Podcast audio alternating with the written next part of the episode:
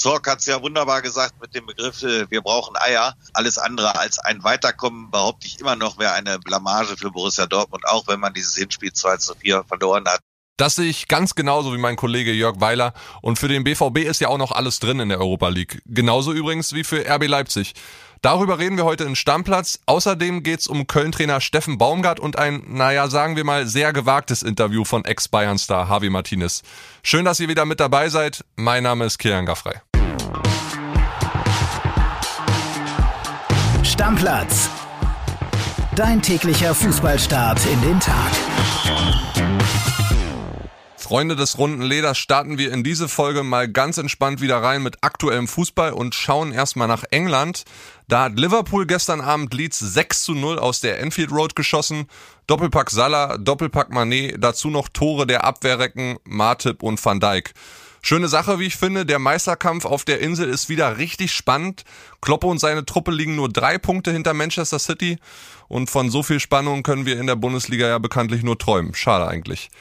Spannend ging es auch in der Champions League zu, da war ordentlich Musik drin, wie ich finde. Einen Sieger gab es in beiden Partien aber nicht. Benfica spielt 2 zu 2 gegen Ajax, kommt nach zwei Rückständen zweimal zurück. Geschichte des Spieltags. Haller macht erst ein Eigentor in der 26. Minute und bringt Ajax drei Minuten später wieder in Führung. Für den Sieg hat es am Ende trotzdem nicht gereicht. Beim Kick zwischen Atletico Madrid und Manchester United hatte Ralf Rangnick mal wieder den richtigen Riecher. Nach der frühen Atletico-Führung durch Joao Felix in der siebten Minute brachte der deutsche Trainer für die letzten 20 Schweden-Youngster Anthony Elanga und der machte noch den Ausgleich. Ja, Freunde, da stehen uns richtig geile Rückspielkrimis bevor. So, hinter die Königsklasse machen wir für diese Woche mal einen ganz schnellen Haken, denn das, was uns Deutsche heute wirklich interessiert, findet eine Etage tiefer statt. Die Europa League ballert weiter. Borussia Dortmund muss das 2 zu 4 aus dem Hinspiel gegen die Glasgow Rangers wettmachen. Das sollte doch irgendwie drin sein, auch wenn es schwer erscheint.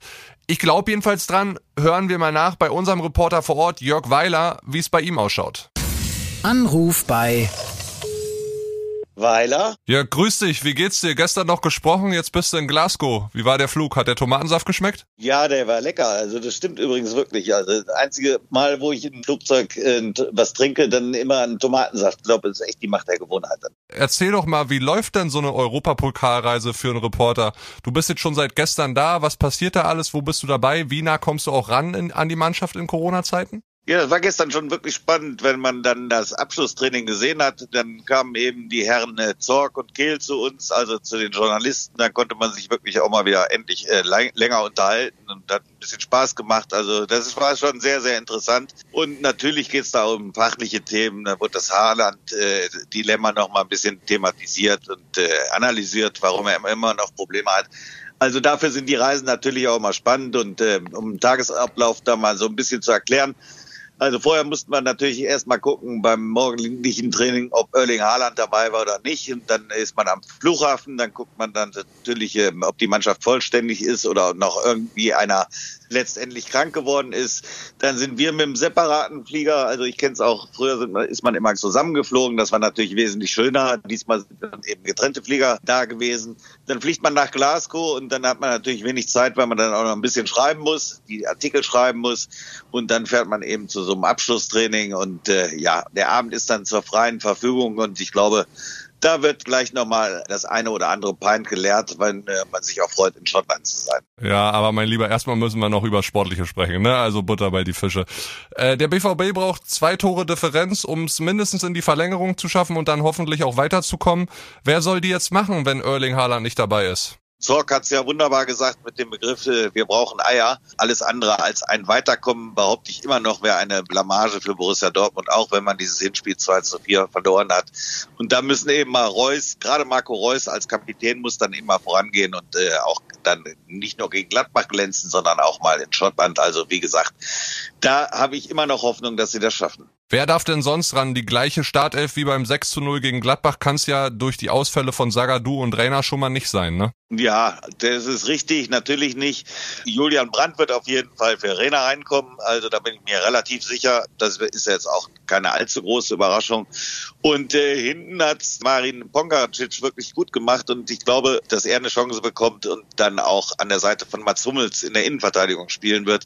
Und äh, ja, ansonsten wird das dieselbe Elf sein, die Gladbach 6 zu 0 geschlagen hat. Und wie gesagt, wenn man sich die Schotten dann nochmal anguckt von der Mannschaft her, dann ist das alles gut aber es müsste eigentlich für Borussia Dortmund noch machbar sein, was einige immer gefordert haben, dieses Wunder von Glasgow zu schaffen. Ja, Jörg, vielen Dank für die ganzen Informationen, viel Spaß heute beim Spiel und lass dir danach hoffentlich gern noch das ein oder andere Kaltgetränk gut schmecken. Ich danke dir ganz herzlich. Bis dann. Ciao, ciao. Übrigens, alle BVB-Fans, die sich für das Hinspiel einen RTL Plus-Account gegönnt hatten, die können den ja vielleicht heute Abend an einen Leipziger abtreten.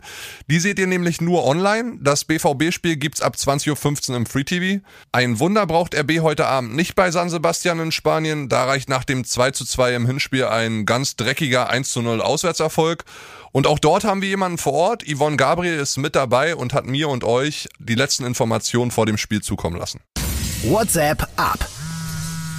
Hallo Kili, liebe Grüße aus San Sebastian. Ja, RB Leipzig will ins Achtelfinale der Europa League, aber vorher steht hier in Spanien noch mal ein ganz heißer Tanz an. 34.000 Tickets wurden für das Duell heute Abend verkauft. Das entspricht auch dem, was verkauft werden durfte. 85 Prozent Stadionauslastung und ja, das wird noch mal ein schöner Hexenkessel und davon geht auch RB aus, dass dieser Faktor, die Fans im Rücken, schon nochmal entscheidend sein könnte für San Sebastian, die angeschlagen reingehen ins Spiel nach der bitteren 0 zu 4 Derby-Pleite am Wochenende gegen Bilbao. Ja, und RB, die kommen natürlich mit ordentlich Selbstvertrauen, ähm, sind bestes Rückrundenteam, haben sich beim 6-1 gegen Hertha am Wochenende nochmal richtig warm geballert für dieses K.O.-Spiel und Trainer Domenico Tedesco, der kann ja fast schon leid tun, weil der hat wirklich alle an Bord. Volle Kapelle, alle Stars fit. Das heißt, er wird natürlich auch nochmal durchrotieren. Im Vergleich zum Hertha-Spiel wird er Dani Olmo bringen, wird er André Silva bringen und er hat gesagt, ja, wenn wir schon so viel gutes Personal haben, dann muss das auch unsere Stärke sein. Dann muss uns das auch helfen. Nicht mehr helfen kann die Auswärtstorregel, die wurde bekanntlich abgeschafft. Witzigerweise hat sie RB beim ersten Europa League Achtelfinaleinzug noch geholfen, 2018. Da hat man Neapel nur ausgeschaltet, weil eben diese Auswärtstorregel ins Spiel kam. Aber ich bin mir auch sicher, dass sie es auch so lösen werden.